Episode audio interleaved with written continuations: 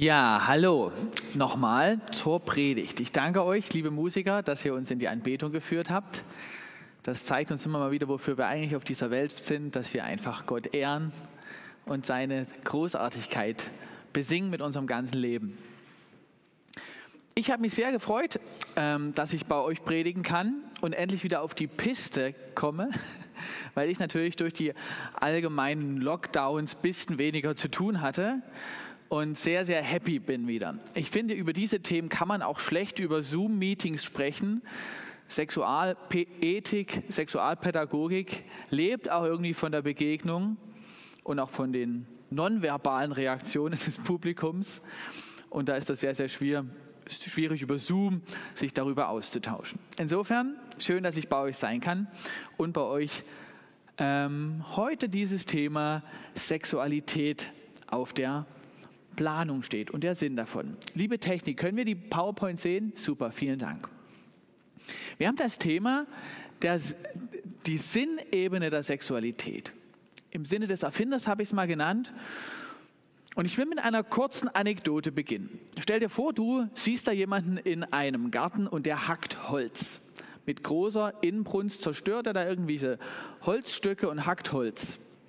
Und er, dann fragst du ihn, was machst du da? Und er sagt, ich schinde mich. Ich zerstöre dieses Holz, dann tue ich es in den Ofen. Meine Frau hat mich rausgeschickt, ich muss das tun. Der ist kalt, ich habe null Bock, dieses Holz zu hacken. Du könntest aber vielleicht auch jemanden haben, der beginnt und sagt, das Holzhacken ist so schön. Ich brauche gar kein Holz. Ich habe ich hab eine Eheheizung, das ist völlig unnötig. Aber Holzhacken ist so eine Freude. Das mache ich mit großer äh, Euphorie. Oder aber, jetzt stell dir vor, du hast einen Priester im Alten Testament und er sagt, ich hack Holz, weil ich bringe gleich ein Brandopfer für meinen Gott. Und die Tätigkeit ist immer eigentlich dieselbe, aber der Sinn dessen wird eine sehr andere Art des Holzhackens bewirken. Und ähnlich ist es mit unserer Sexualität. Manchmal machen wir uns keine Gedanken darüber, was ist denn eigentlich der Sinn des Ganzen, weil das so schön ist wie Holzhacken. Das ist vielleicht sogar noch ein bisschen schöner. Ja, also, Sexualität an sich ist schon was Feines, hat einen Zweck in sich. Aber es gibt noch Sinne darüber hinaus und über die möchte ich mit euch nachdenken. Man kann sich, wenn man über eine Sache X nachdenkt, überlegen, okay, was ist der Sinn einer Sache in sich? Was ist der Zweck? Was ist die Funktion? Wozu tue ich das hier? Oft haben aber Dinge auch besonders in der Bibel noch einen pädagogischen Sinn. Sie bewirken etwas im Menschen, was über die Sache hinausgeht. Wenn du zum Beispiel das Thema Sabbat nimmst, der Sabbat hat sicherlich einen Sinn in sich gehabt für das Volk Israel aber er hat auch einen pädagogischen Sinn, denn er hat das Volk auch erzogen. Zum Beispiel, naja, jetzt sind wir mal fünf Tage richtig fleißig und bereiten am Freitag alles vor. Dann würdet ihr am Samstag nicht arbeiten müssen und das genießen können. Und das bewirkt natürlich eine Haltung des Fleißes und der Planung und ist vielleicht einer der Gründe, warum das Judentum doch eine relativ erfolgreiche Gemeinschaft gewesen ist in diesem Globus. Viele Dinge haben also auch einen pädagogischen Sinn. Manche Dinge haben auch einen metaphorischen Sinn. Sie verweisen nochmal auf etwas anderes, was wir in der Bibel finden. Beim Sabbat könnte man da sicherlich jetzt eine längere Predigt draus ableiten. Und einige Dinge in der Bibel haben auch nochmal einen Sinn im Hinblick auf das Evangelium.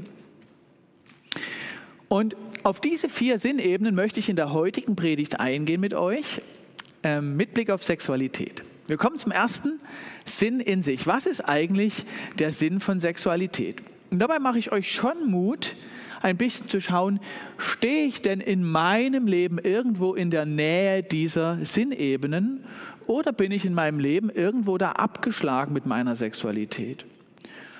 Und ich will das jetzt gar nicht überdramatisieren. Ich glaube, sehr viele Menschen erleben nicht ganz exakt das, was im Kern Gottes die Idee von Sexualität war weil wir doch irgendwo alle auch geprägt sind von Verletzungen, von unserer ganzen Lebensgeschichte, von den Umständen des Lebens und auch manchmal von unserem selbstsüchtigen Herzen. Aber wir können uns bemühen, dem nahe zu kommen. Ja, wir können uns überlegen, okay Gott, ich habe vielleicht manchmal irgendwo einen Fehltritt, ich stehe vielleicht nicht ganz, aber mein Wunsch ist, dem nahe zu kommen, was du dir gedacht hast und dich darin auch ein Stück weit zu ehren. Und vielleicht kann diese Predigt für dich eine Idee sein, auch dich so ein bisschen auf dieser Landkarte der Sexualität neu zu finden, neu zu positionieren und auch eine Route zu finden, wohin du dich ausstrecken möchtest. Wir kommen jetzt zur ersten Ebene, dem Sinn in sich der natürlichen Seite der Sexualität. Und ich habe jetzt mal den, sagen wir mal, mutigen Titel gewählt, wie lässt sich gesunde Sexualität beschreiben? Damit will ich nicht sagen, alle anderen Formen von Sexualität wären irgendwo krank, das sei ferne, aber ich will versuchen, euch aus der Paartherapie, aus der Paarforschung ein Bild zu geben, was dort sich bewährt hat, wenn Paare Probleme in ihrer Sexualität haben, wohin sie sich orientieren können, damit ihre Sexualität ein bisschen stimmiger wird. Und ich glaube, das wird irgendwo auch Sex im Sinne des Erfinders sein. Wir stellen uns jetzt mal vor, diese beiden da haben koitale Geschlechtsaktivität. Ja, und darin sind verschiedene Funktionen enthalten. Da gibt es auf jeden Fall eine Fortpflanzungsdimension. Eventuell entstehen da kleine goldige Racker. Es gibt zweitens eine Dimension von Bindung und Beziehung. Sexualität stärkt Bindung und Beziehung und drückt sie aber auch irgendwo aus und manchmal repariert sie auch Beziehung. Manche Paare sagen, naja, bei uns ist der Sexualität, die Sexualität oft spannender, wenn wir eine gewisse Reibung vorher hatten irgendwo, wenn es dann ein bisschen was auch zu kitten gibt in unserer Beziehung. Und jetzt ist wichtig, die beiden Dimensionen müssen nicht immer absolut im Vordergrund stehen nicht jedes Mal, wenn meine Frau und ich eine gute Zeit miteinander haben, sage ich, ja, wie wäre es, wenn wir ein bisschen unsere Bindung uns versichern? Oder, ach, ich möchte noch mal eine Befruchtung erleben, wie wäre es denn? Sondern das ist eine, sagen wir mal, hintergründige äh, Ebene, ja. Und dennoch spielt es eine Rolle. Denn wenn ich weiß, dass sich meine Frau auf mich einlässt, weiß ich, sie nimmt mich auch als potenziellen Erzeuger an. Sie nimmt mich auch an als der Mann, der sich um diese Kinder kümmert. Also in der Sexualität, selbst wenn die gar nicht unbedingt im Vordergrund stehen, die Dimensionen, spielen die oft auch eine Rolle. Und bei manchen Paar, wenn zum Beispiel eine Geburt oder eine Schwangerschaft super schwierig war und eine Frau kein Ja hat zu einer weiteren Schwangerschaft, ist aufgrund dieser Unsicherheit und dieses Neins zu dieser Dimension oft die ganze Sexualität erschwert. Ja, und dann kann man sich neu finden, vielleicht über diese Dimension oder die Dimension, die noch kommen. Aber da merken wir so, irgendwo wollen die alle mit berücksichtigt sein. Und die dritte Dimension, und die haben wir, glaube ich, in der christlichen Lehre oft vergessen, ist die von Lust. Sexualität ist eine feine Sache. Der Orgasmus, das hat sich Gott recht großartig ausgedacht. Ja. Kann man schon auch ein Lob, Lobpreislied singen darüber, ja, wie großartig sich das eigentlich Gott ausgedacht hat. Und das ist auch etwas, was im Sinne des Erfinders ist, diese Dimension zuzulassen und auch wahrzunehmen. Ich mag euch ein paar biblische Hinweise geben, wie jetzt nun vielleicht diese drei Dimensionen irgendwo in der Bibel vorkommen könnten. Ich werde das nur ganz kursorisch machen und diese Bibelstellen jetzt nicht äh, entfalten exegetisch, ja, weil es eher eine Themenpredigt ist, aber ich will zumindest ein bisschen in die Bibel auch schauen, gibt es auch diese Sicht in der Bibel? Zum Beispiel im Hohelied 7, vielleicht kennt ihr die Bibelstelle, da spricht er hier, der Verliebte, wie schön ist dein Gang in den Schuhen, du Fürstentochter, rund sind deine Schenkel, wie zwei Spangen, die des Meisters Hand gemacht hat. Dein Schoß ist wie ein runder Becher, dem nimmer Getränk mangelt. Dein Leib ist wie ein Weizenhügel von Lotusblüten umsäumt. Da freut sich einer richtig über diese sinnliche Ebene. Ob die jetzt schon da miteinander Geschlechtsverkehr haben oder sich erstmal nur drauf freuen, das steht jetzt mal auf einem anderen Blatt. Es gibt auf dieser Lustebene aber in der Bibel auch Stellen, wo wir merken, die Lustdimension ist nicht immer nur gut. Ihr kennt ja wahrscheinlich alle die Stelle, wo David auf dem Dach seines Hauses herumläuft und dann Bathseba sieht. dann fragt er ja, wer ist denn das da? Und dann sagen, ja, das ist ja, Bathseba, die Frau des Uriah, Finger weg. Ja, und er entwickelt dennoch eine solche Kraft und Lust, dass er plural Boten hinschickt. Also entweder immer mal wieder ein paar Boten, so Spam-mäßig, oder halt so fünf starke Jungs, dann ist es eine Entführung. Ja? Also irgendwo ist da aber eine echte Energie drunter und hinterher ist die Lust irgendwo dahin. Ja? Also hier sehen wir, die Lustdimension per se ist nicht unbedingt gut, aber sie ist auch nicht schlecht. Sie gehört zur Schöpfungsidee Gottes.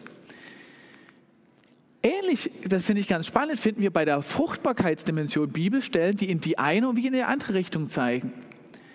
Wir haben die Fruchtbarkeit als etwas ganz Wunderbares, was direkt zum Schöpfungshandeln Gottes gehört. Seid fruchtbar und mehret euch. Aber dann finden wir Bibelstellen, wo diese Fruchtbarkeitsidee ein solcher Götze geworden ist, dem alles untergeordnet wird, dass Menschen riesengroßen Schmarrn fabrizieren. Ja, wir kennen vielleicht diese Beispiele, ja. Sie aber sah, siehe, da ist meine Magd Bila, geh zu ihr, der sie auf meinem Schoß gebäre und ich doch durch sie zu Kindern komme. Als nun Lea sah, dass sie aufgehört hatte zu gebären, nahm sie ihre Magd Silpa und gab sie Jakob zur Frau wie hier diese zwei Schwestern miteinander um die Nachkommenschaft einen Wettkampf antreten und langfristig viele Probleme damit verbunden sind. Also die Fortpflanzungsdimension in der damaligen Kultur war teils auch eine Quelle für falsche Entscheidungen und nicht per se gut, aber an sich ist es gut von Gott gedacht. Drittens die Dimension von Bindung und Beziehung haben wir ganz wertvolle Bibelstellen. Zum Beispiel Sprüche 5,17, da heißt es, habe du sie allein, die Frau deiner Jugend, und kein Fremder mit dir. Dein Brunnen sei gesegnet und freue dich der Frau deiner Jugend. Ja, da ist diese Bindungsdimension, diese fortwährende Freude aneinander ausgedrückt. Und dann finden wir eine äußerst spannende Bibelstelle in 2. Mose 22, 15, Vers 16. Da heißt es, wenn jemand eine Jungfrau beredet, die noch nicht verlobt ist und schläft bei ihr, so soll er den Brautpreis für sie geben und sie zur Frau nehmen. Weigert sich aber ihr Vater, sie ihm zu geben, so soll er Geld darlegen, so viel einer Jungfrau als Brautpreis gebührt. Oft wurde in äh, Andachten dieser Vers genommen, dass wenn zwei Menschen miteinander geschlafen haben, sollen sie auch heiraten. Und dann sind Ehen geschlossen worden, wo im Nachhinein manche gefragt haben, eigentlich haben wir vor allem geheiratet, um irgendwo jetzt das nochmal in Ordnung zu bringen, was da schon gelaufen ist. Wenn man sich die Bibelstelle aber eigentlich anschaut, stellt man fest, es steht da gar nicht. Sondern da hat jemand etwas genommen, was für dahinter vorgesehen ist, ohne die Voraussetzung zu schaffen. Und wenn der Vater sie dann die Heirat nicht will und sie ihm nicht geben will, vielleicht das Mädchen es auch selber gar nicht möchte, ähm, dann kann der Vater Nein sagen. So geht die Bibelstelle weiter. Ja, die Ehe ist also nicht durch den sexuell, sexuellen Akt zustande gekommen, sondern er muss trotzdem den Braut, Brautpreis bezahlen, aber die Frau kriegt er nicht. Ja, und da sehen wir so ein bisschen die Abkürzung über Sexualität, die Bindung zu schaffen, die funktioniert auch irgendwo nicht. Und die Sexualität von der Bindung abzukoppeln, ist dann sicher auch keine gute Idee. Im 1. Mose 2, 24 lesen wir die Grundidee von Bindung und Sexualität. In, in einer Art ZIP-Datei, so dicht ist das aufgeschrieben, hier in der Schöpfungsordnung. 1. Mose 2, 24. Darum wird ein Mann seinen Vater und seine Mutter verlassen und seiner Frau anhangen und sie werden sein ein Fleisch. Der Mann hat so sehr gar nicht in der damaligen Kultur Vater und Mutter verlassen, sondern mehr die Frau in seine Familie geholt. Wenn es trotzdem hier steht, heißt es, dass es eine universelle Aufgabe an uns Menschen ist. Selbstständig werden, uns loslösen und wenn wir gelöst sind, uns binden, anhangen aneinander und dann die Geschlechtsgemeinschaft. Ich glaube, das ist so ungefähr die Idee des Schöpfers. Und dann gibt es hier in der, dieser Unterscheidung noch eine vierte Ebene, das ist der Identitätsaspekt. Sexualität hat auch für dich wie für mich eine ganz individuelle Tönung und individuelle Bedeutung. Mancher Mensch lässt sich gerne fallen, anderer will gerne werben und umgarnen und etwas bewirken im anderen. Einer will Kontrolle loslassen, einer findet es gerade vielleicht schön, da ein bisschen mehr Kontrolle oder Macht zu spüren. Und das sind teilweise ganz unterschiedliche Aspekte, die der Mensch in seiner Sexualität irgendwie als schöner achtet. Nun mag ich das mal ein bisschen auf beziehen auf Corona. Ein paar Studien mir nochmal angeschaut. Weil interessanterweise zeigt uns Corona etwas von dieser natürlichen Sexualität, dass sie eine Kraft hat und eine Quelle ist für Gesundheit. Ja, es gab während der, der Lockdowns in den USA ein paar Untersuchungen zur psychischen Gesundheit, die auch die Sexualität und das Sozialverhalten oder die Sozialkontakte mit beobachtet haben. Man konnte feststellen, dass Menschen dann besonders depressiv und einsam waren, wenn sie wenig echte Kontakte hatten und oh, viele Online-Kontakte. Also ihr lieben Freunde, die zu Hause zugeschaltet habt, nehmt es nicht persönlich, aber wahrscheinlich erleben die, die hier sind, noch ein bisschen mehr Bindung und Nähe. Wir Menschen sind eben auch irgendwo Hormonwesen. Ich sprühe hier wahrscheinlich Pheromone aus, dein Sitznachbar stinkt vielleicht auch ein bisschen ungepflegt und zack, passiert noch ein bisschen mehr. und manchmal in dieser virtuellen Zeit entwickeln wir so eine Matrix-Vorstellung, wir sind so irgendwo Kapseln, die digital verbunden sind. Ganz so ist es nicht.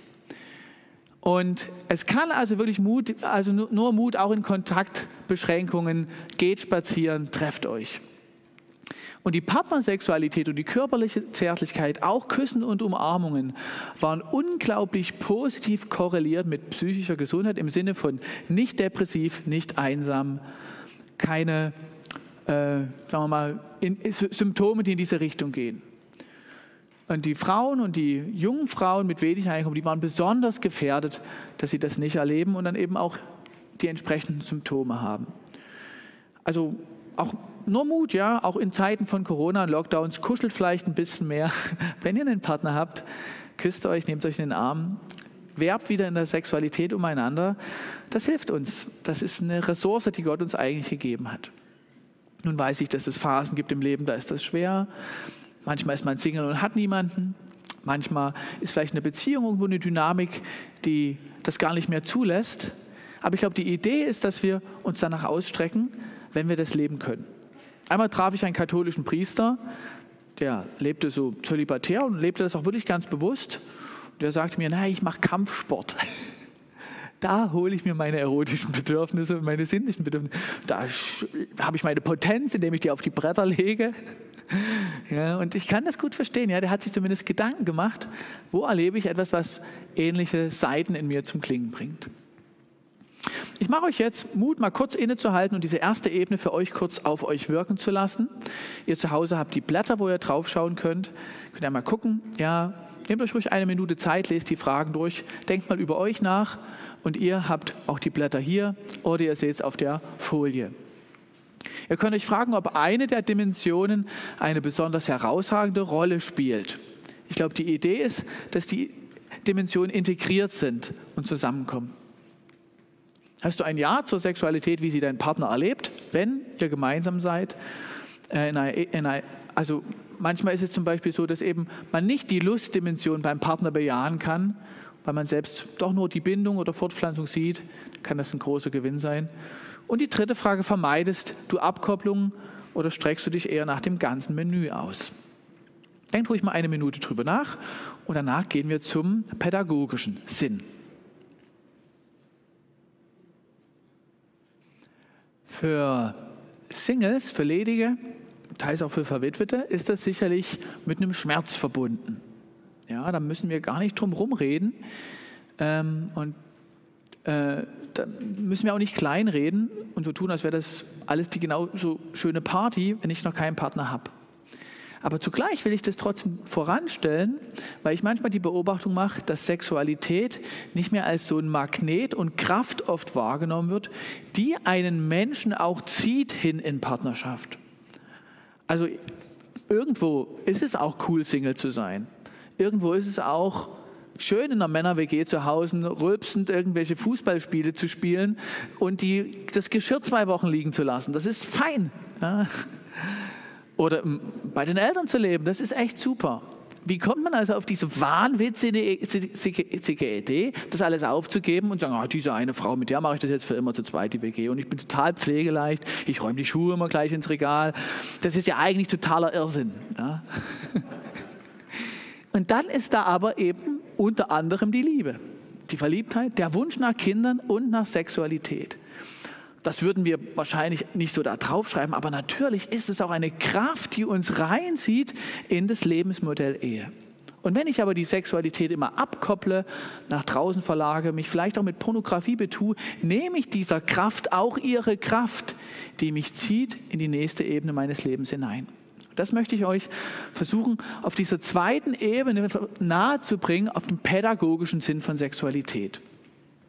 Und dabei beginne ich meinen kleinen, das wird knackig, wird nicht so lang, keine Angst, der erste Teil ist der längste, meinen kleinen Exkurs bei der Raumfahrt. Ihr werdet euch wundern, was hat John F. Kennedy mit Sex zu tun?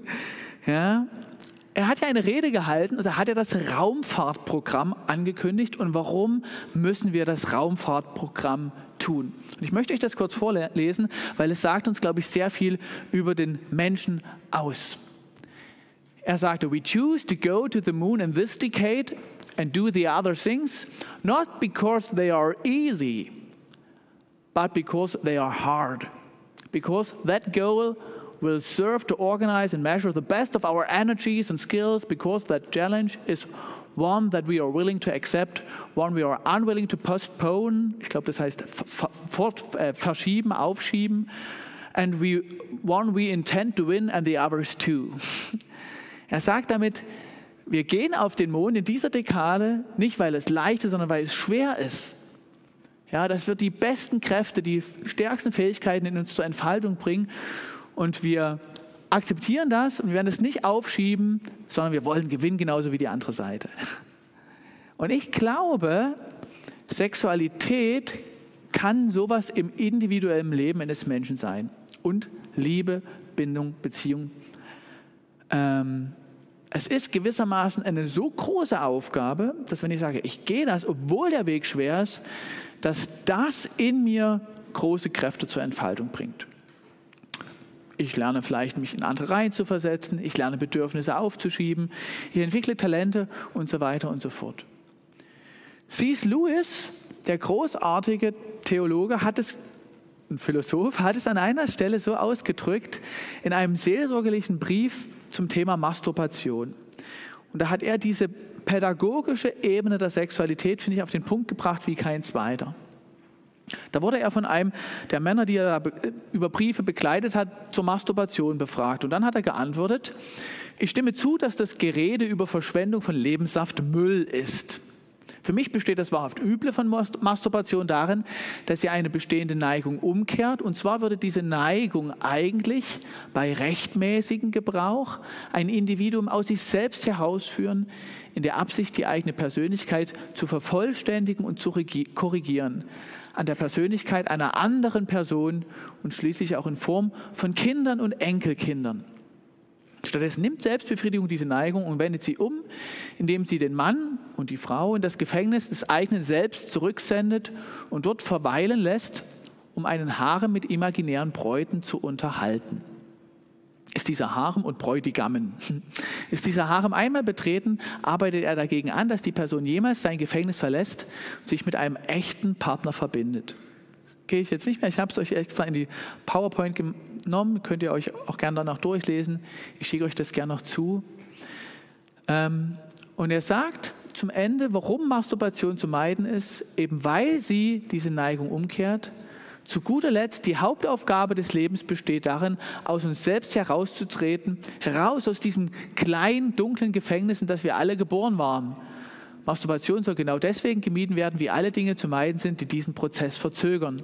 Denn ihre Gefahr besteht darin, dass wir uns irgendwann dabei ertappen, das Gefängnis selbst zu lieben. Mir geht es jetzt nicht um Masturbation. Ja, das ist jetzt nicht das Thema. Aber ich finde, er argumentiert hier herrlich, dass Sexualität einen Sinn hat als eine Kraft, die zur Veränderung und Reifung anspornt. Und schon der kleine Mensch, der junge Mensch ahnt, alleine wird das mit der Ehe eh nichts. Also muss ich irgendwie einen besten Freund haben und irgendwo spüren, ich muss mich auf andere verlassen und einlassen.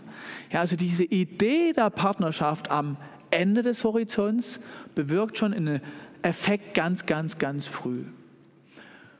Und sicherlich gibt es Phänomene, Masturbation könnte auch sein, die manchmal davon wegführen, manchmal aber vielleicht auch dahin führen. Gerade Menschen, die sehr sexualfeindlich groß geworden sind, für die ist es manchmal auch gut, über Masturbation erstmal zu merken, oh, da regt sich was. Das, das ja, macht ja angenehme Gefühle, damit sie dann Sexualität in der Partnerschaft zulassen können. Viele Menschen ähm, wissen das aber schon ganz gut und masturbieren trotzdem fröhlich weiter. Ja. Ich möchte diesen Gedanken dieses pädagogischen Sinns auf diesem Bild mal versuchen auszudrücken. Irgendwo hier hinten haben wir einen Gipfel und da wollen wir hin. Das sind vielleicht Enkel, dass dein Name und deine Gene überdauern irgendwann. Das ist eine feine Sache. Vielleicht sind es aber auch einfach Gemeinschaft im Alter. Du willst im Alter nicht alleine sein. Vielleicht ist es die Freude an Elternschaft, die Qualität einer schönen Partnerschaft, die romantische Beziehung oder einfach auch die Lust auf Sexualität. Und Sexualität wirkt schon auf dich in dieser frühen Phase als etwas, was dich anspornt, nach vorn zu denken und anspornt zu reifen. Und diese Bedürfnisse, sexuelle Bedürfnisse, romantische, aber auch generative, also die das Leben weitergebende, die sind oft ein Faktor von Entwicklung und manchmal sind sie eben auch ein Faktor, der Entwicklung bremst.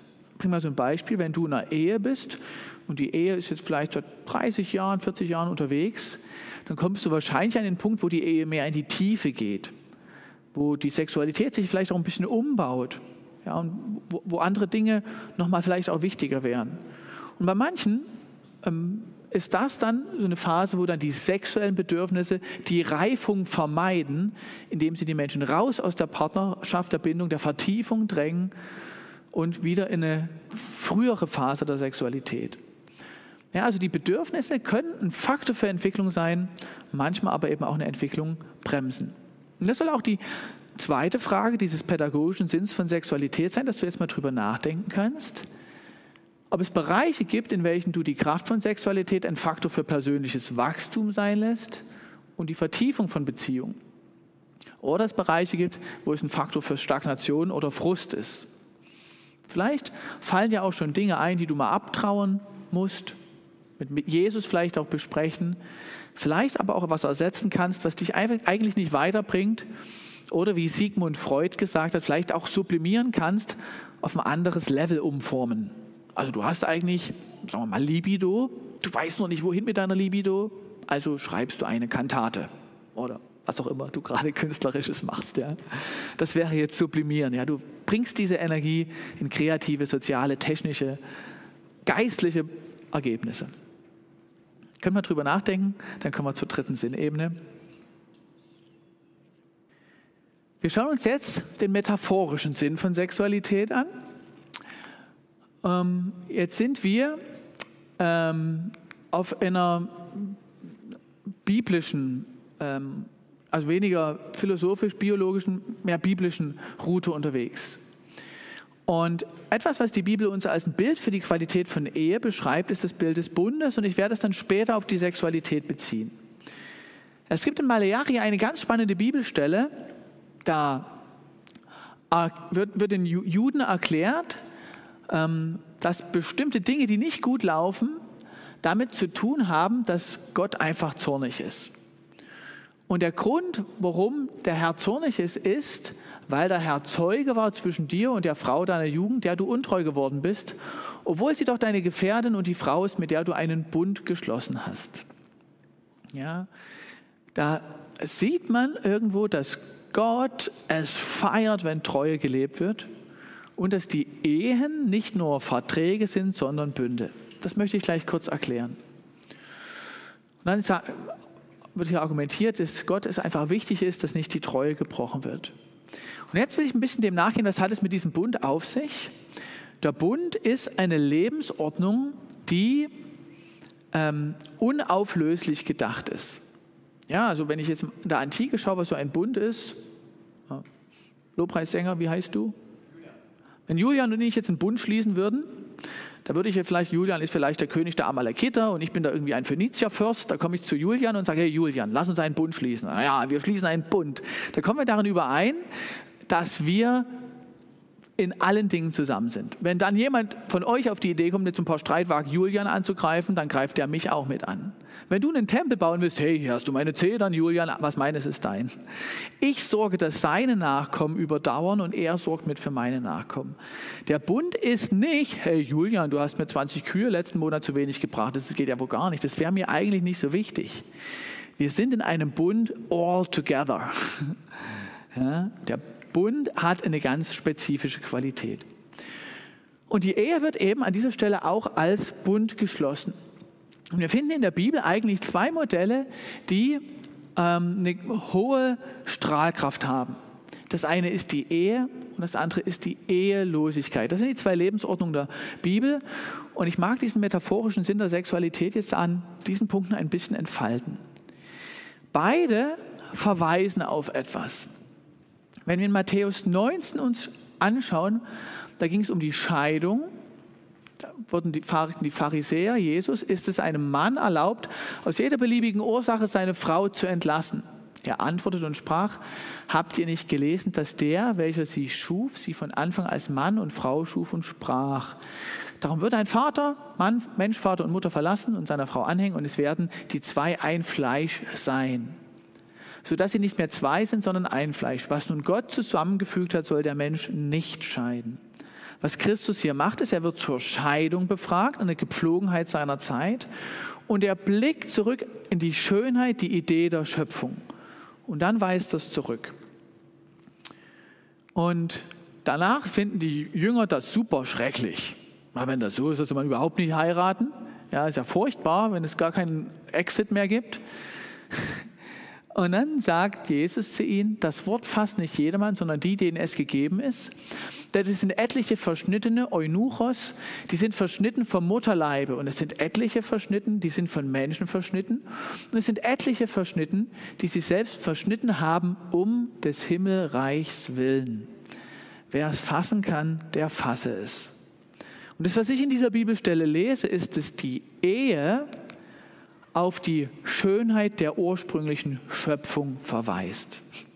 Wenn wir Ehe leben, sagen wir, der große Gott ist so gut, der versorgt, der weiß, wie das Leben gelingt. Ich will in dieser Ordnung leben. Und wenn wir bewusst Ehelosigkeit leben, dann verkündigen wir die Wichtigkeit und Schönheit des kommenden Himmelreichs. Ja, wir sind verheiratet mit der Zukunft, die in dem Kommenden ist. Und damit sind beides auch irgendwo Frechheiten in unserer Gesellschaft. Ja, der eine sagt, hey, Gott ist groß, Gott ist gut, er weiß, wie das Leben gelingt, ich bin nicht mein eigener König. Wohingegen der sagt, dieses Leben ist relativ. Ja, Frau, Kind ist alles schön, aber das Wichtige ist, dass dein Name im Himmel ist. Das ist das A und O. Streck dich aus nach dem Wesentlichen, Gottes Reich in dieser und in der kommenden Welt. Und meine persönliche Überzeugung ist, dass der katholische Zölibat auch deswegen solchen unverhohlenen Angriffen ausgesetzt ist, weil er hier eine solche Tollkühnheit an die großen Ideologien unserer Zeit darstellt. Ich bin persönlich theologisch nicht überzeugt vom Zölibat. Ich halte das für eine Irrlehre. Ja, aber der Hass auf den Zölibat, der gesamtgesellschaftlich da ist, der ist auch erklärungsbedürftig. Und ich glaube, das hat damit zu tun, dass diese bewusst gelebte Ehelosigkeit für Jesus Christus ein Affront ist gegen die Selbstverwirklichung. So, und der Bund nun, der Bund ist das, was die Eheleute leben. Ja, was die Eheleute leben, ist der Bund. Und der Bund ist, das ist ganz, ganz wichtig, kein Vertrag. Ein Vertrag ist zweiseitig. Ich tue, du tust und so weiter. Ein Bund ist, ich verpflichte mich an einen starken Partner. Ich, ich verpflichte mich und oft auch, wenn ich der Stärkere bin, sogar verpflichte ich mich. Also selbst wenn wir, Julian, ich hätte verloren, du hättest mich platt gemacht, dann bietest du mir als der Starke den Bund an und verschonst damit mein Leben. Also der Starke bietet meist den Bund an. Leistung und Gegenleistung im Vertrag, unwiderrufliche Verpflichtung im Bund.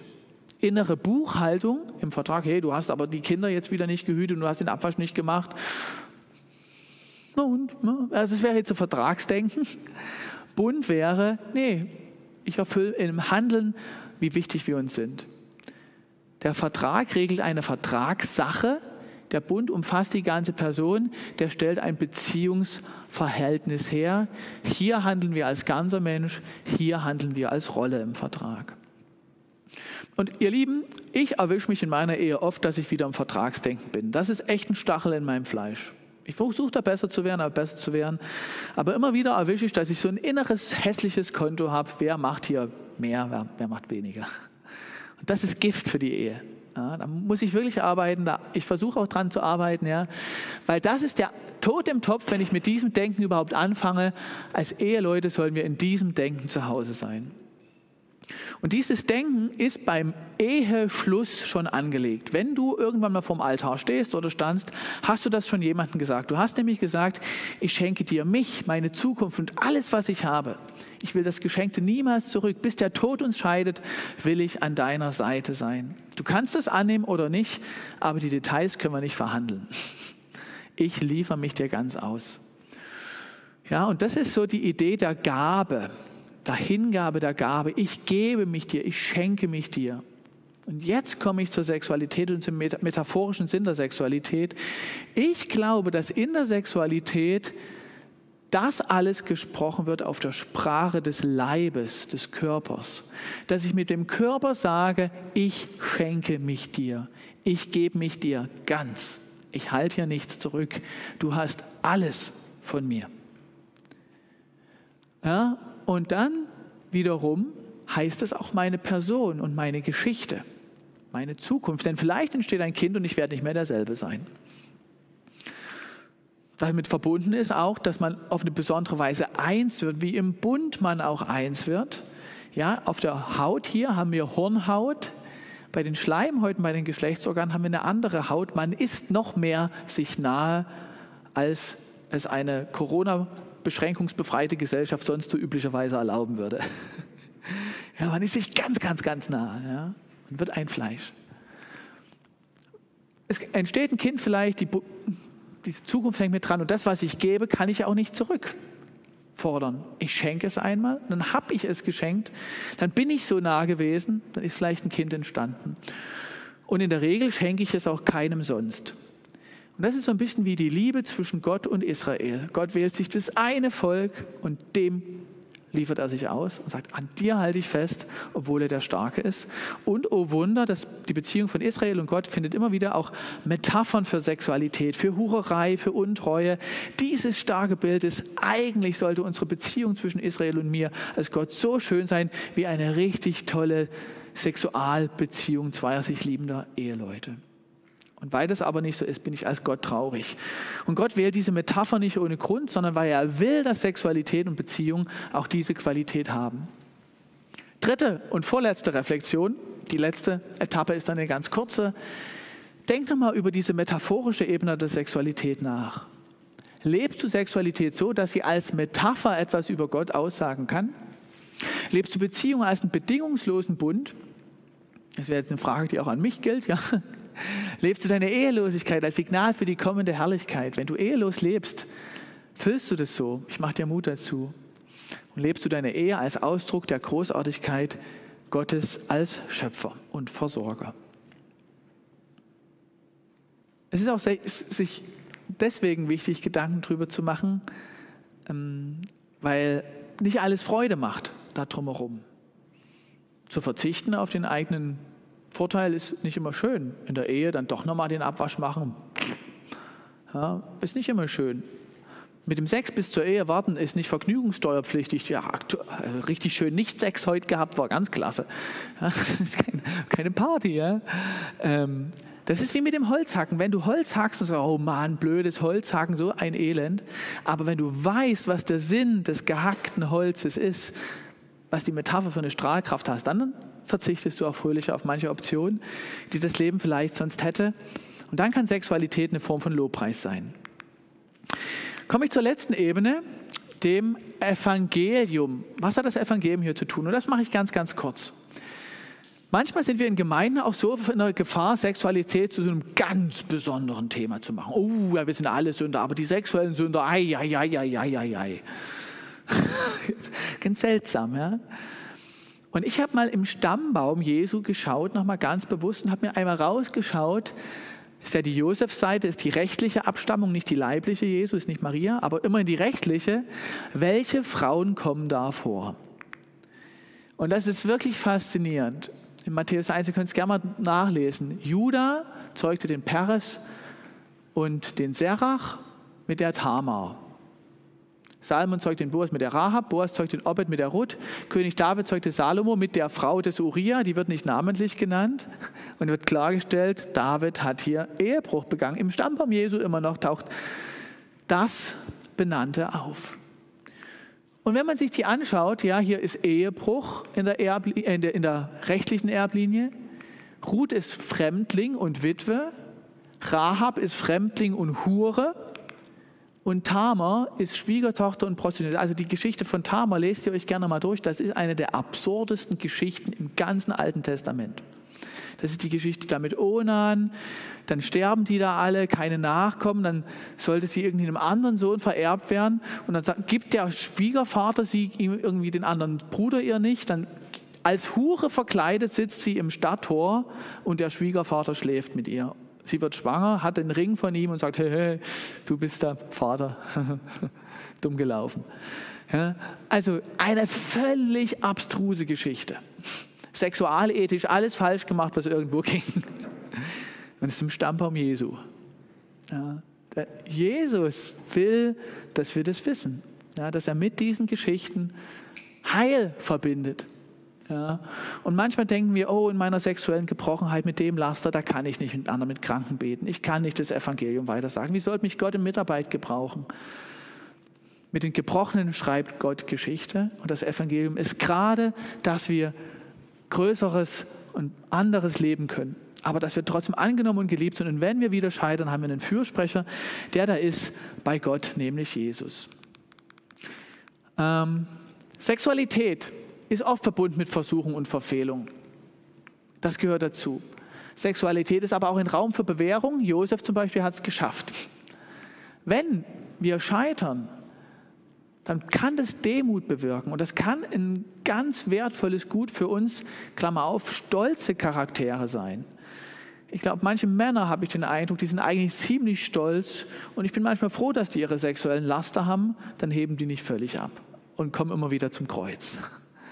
Ja, es zieht uns immer wieder ans Kreuz, dass wir diese große Kraft oft nicht allein gebändigt bekommen.